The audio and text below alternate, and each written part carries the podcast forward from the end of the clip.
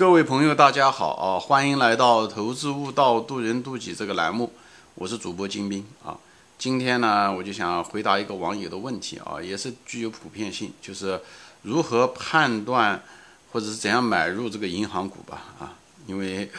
呃，怎么说呢？我在一系列的节目中谈到了这个银行这个特殊行业的风险啊，因为这个银行的这种。它跟别的行业不一样，它是一个非常特殊的、对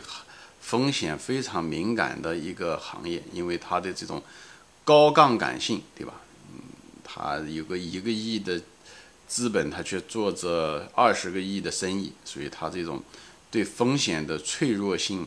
嗯，承受能力比较差，哎，敏感性等等这些东西，会导致它容易破产。另外呢，它又有一个传导性的一个特点啊，就是一个银行可以拖倒另外一家银行，对吧？还有呢，就是它这种银行的这种业务的不透明性啊，就它的利润看上去是利润，也许不一定是利润，只是把款贷出去而已，最后人家还不还你是几年以后的事情，所以它的风险呢也还不一定能看得到，只若干年以后才知道，而且有的时候用新嗯。新的借款来还旧的借款，这种东西来掩盖这种坏账啊。另外呢，就是道德风险啊，就是这些很多借款啊，这些东西啊，都是呃透明性比较差啊。贷款人，嗯，企业家也许作假，对不对？行贿受贿，对不对？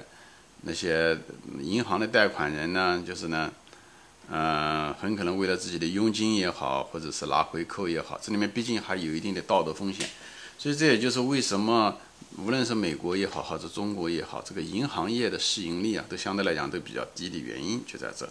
因为这种不确定性啊，这种不确定性、传导性、风险高、负债率高等等这些东西，导致了呢，这个投资者呢对这个银行的这个。财务报表中的这个利润呢和坏账啊吃不准，所以他们没有办法，只能够给他一个折扣。所以就像你买一个东西一样的，当你买一个东西你不知道啊，你只能看表面的时候，那么你就可能拿不准的时候，你就是希望买的越便宜越好，这就是折扣啊。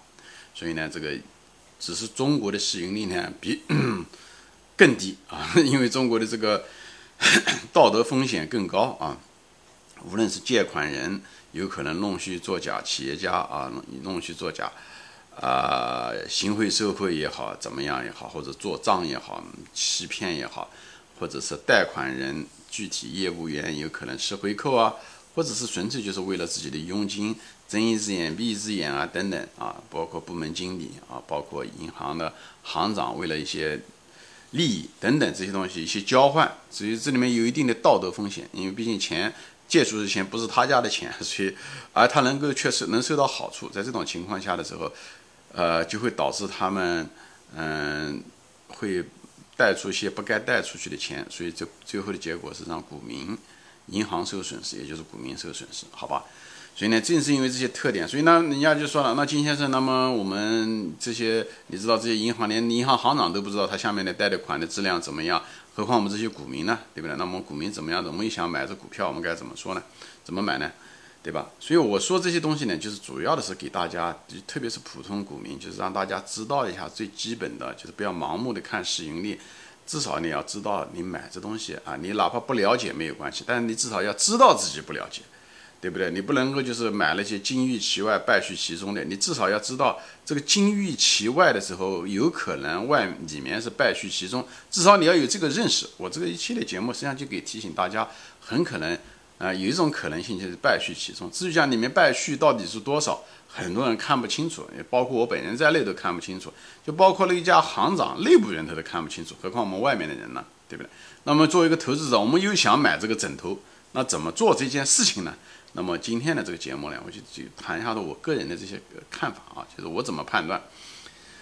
那么第一呢，我就认为呢，一个资产质量的判断很重要，在银行中，也就是它贷款质量，就把它贷出去的款到底能不能够收得回来的可能性是多大，这就是所谓的资产质量，就它贷款的质量，它的风险有多大。那么一笔一笔的那个贷款呢，我们也无法统计，无法一个个的知道，因为这是取决于每个业务员和贷款人，对吧？这些信用我们无法知道。也无法量化。那么这种情况下的时候，我们怎么看这东西呢？我认为啊，你就可以看这家银行贷款的类别，就是多少是企业的款呢？有的是多少是个人的款呢？对不对？多少是贷给政府的款啊？对不对？等等这些东西。那么呢，一般情况下贷给企业的款呢，相对来讲风险要大一些。这也就是为什么银行收的利率也比较高，对不对？政府呢，取决于如果是中央政府，像像国库券，那基本上风险很小，因为政府它永远它一政府可以印钱，对吧？中央政府可以印钱。嗯，那么，呃，即使不能印钱，它可以用税收做抵押，所以政府是基本上可以把钱还你的啊，除非那些呃很个别的小的政府，像美国有些地方，他们是因为它是分开的，比方说当地政府，它跟联邦政府、跟州政府是不搭嘎的，这种情况下的时候，它有可能破产啊，这也有可能，呃，但是相对来讲，这种概率小，因为它是通过税收来作为呃抵押啊，所以呢，一般情况下。呃，是可以还得了的，所以政所以政府的，呃，贷款其实是，呃，虽然那个东西不挣钱，比方说是一些面子工程啊，但政府的这种还款能力还是放在这，所以它是最硬的啊。嗯，当然每一届政府就是每个层次的政府又不一样。那么为什么说企业的是最弱的呢？因为企业它会倒闭啊，如果企业倒闭的话，它就是。对不对？人家叫人不死债不烂，那只是讲的是个人。中国现在还没有个人的破产法，所以个人的资产相对来讲不是最糟糕的是企业，因为企业它一旦倒闭，它是有限责任的，你不可能找他老板算账的啊。所以呢，这就是，哎，企业风险最大。他一旦企业死，债就烂了，所以这个这风险是最大。所以企业借债的。利率也是最高的，所以利率越高，风险越大，对不对？银行也是希望有一个安全边际，在这个地方在体体现着。而企业有企业也不一样，前面几年的时候啊，国营企业他觉得，哎呀，这个国营企业是国家的，那么国家可能会保它，对不对？国家信用比较强一点，所以呢，国营企业的利率可能就比较低，风险比较小，你贷给银行贷给国营企业比较放心。那么最近这几年呢，国营企业也会倒闭，国家也不是那么管了啊，就是这样的。所以呢，你看到了这个。国营企业现在也不像那么好，当然是相对来讲，在企业债中，国营企业要相对好一点。私营企业是最糟糕的，因为私营企业没有人能保到保底，他要是倒了就倒了，国家是不会救他的。当然了，大的企业会好一些，因为涉及到地方的就业啊等等这些，地方政府也可能会给他一些钱啊，来挽救他，能给能就是总有人能帮一帮他。那小的企业那是不，那基本上要倒就倒了，反正也。反正帮的人少一些吧，啊，特别是那些小微企业，那更是如此。这也就是为什么银行不愿意把钱贷给小微企业的原因在这，啊，小微企业有可能也还作假，对不对？或者说亏了以后他就呃关掉了，对不对？另起炉灶了等等，这里面这里面名堂多啊。所以呢，这个，所以一个银行的资产质量就是看它的贷款的类别，看哪一类的。其实还有一类就是家庭个人，其实这一块。嗯，因为中国没有，现在目前为止还没有个人破产法啊。现在虽然在制定之中，所以呢，人不死债不烂，所以家庭的借钱、个人借钱，其实呃这个风险是比较小的啊，风险比较小。所以也许他拖个几年，他重视他能把钱给你还，特别是一个人借了钱，爸爸妈妈、亲戚啊，找亲戚啊、朋友借啊等等这种东西，所以他个人的融资能力还是比较强，就是也就是还款的。能力还是比较强，所以呢，他都跟美国又不一样。美国一一个人如果欠了钱的话，找爸爸妈妈借钱都很难，别说找朋友了。第二，美国也有个人破产法啊，破个人可以像公司一样可以生产破产，一破产，那钱就不用还了。所以呢，但是在中国就不一样，所以呢，相对来讲要好一些。所以这资产质量的时候，你就可以分成这三个啊，一个是国家，一个是个人，一个是。企业啊，这里面的时候，国家是最强的，个人也是相当相当不错的啊。有的时候印度不比国家差啊，最差的是企业，而企业里面又分啊，国营企业稍微好一点，以后私营企业这种大型企业要好一点，因为政府当地政府也要为了就业啊这些东西啊，也会帮助他。最差的是那种小中小微企业，所以你如果看银行的这个贷款的这个比例的时候，你就能知道，通过这个比例大的类别的比例，你基本上知道这个银行的这个贷款。当然了，有些行业可能风险性更大，比方是说，房地产业很可能就是风险比较大的啊。虽然房地产一直在涨，中国这几十年一直在涨啊，是超级牛市啊。但是房地产有周期啊，它只是周期比较长而已啊。特别是中国这种情况，人家几十年、几百年建的房子，中国几十年就把它建了，所以这几十年一直是牛市。但房地产总会有呃不行的时候啊，那不行的时候怎么样？所以这个风险，我个人认为还是挺大的啊。所以你就看各种银行，你比方说说，这时候就涉及到银行，比方说说中国邮储银行，邮储银行贷出去的款很多是个人贷款，所以相对来讲它的硬度比较大一点，所以个人嘛，他迟早会还，他今天不还，他明年不还，他五年以后还会可能都会还掉。所以在那个邮储银行上的所谓的坏账，很可能表面上看上去是坏账，好像利润减少了，但是可能三五年以后他真的还了，那时候呢，他反而又增加了。所以他这种本身个人不愿意还款的这种动力就非常非常小，所以他们他们是愿意还款的啊，他在企业就不好说了啊。那么就是包括那个阿里的那个叫什么借呗、花呗、那个蚂蚁金服，其实也不差啊。那个东西都是个人贷款，实际那种风险都是比较小的，因为即使年轻人还不了钱，找呃那种啃老族啊，找爸爸妈妈借啊，怎么讲啊？年轻人他。人不死债不烂，他年纪轻嘛，借的这些钱，他迟早有一天中年的时候，他收入增加的时候，他也能把你这个钱给还了。所以这些东西，所以这些邮储银行啊，其实我包括蚂蚁金服，我认为都是一个不错的。可惜蚂蚁金服没有上市啊。这是一方面，就资产质量。你看，通过银行的资产质量、贷款的呃大的类别的组成，你基本上可以评估出来这个银行你要选哪家银行，你就看这个就好了啊。这是这是一。第二呢，是一个没有办法的办法是什么呢？就是看管理层和企业文化，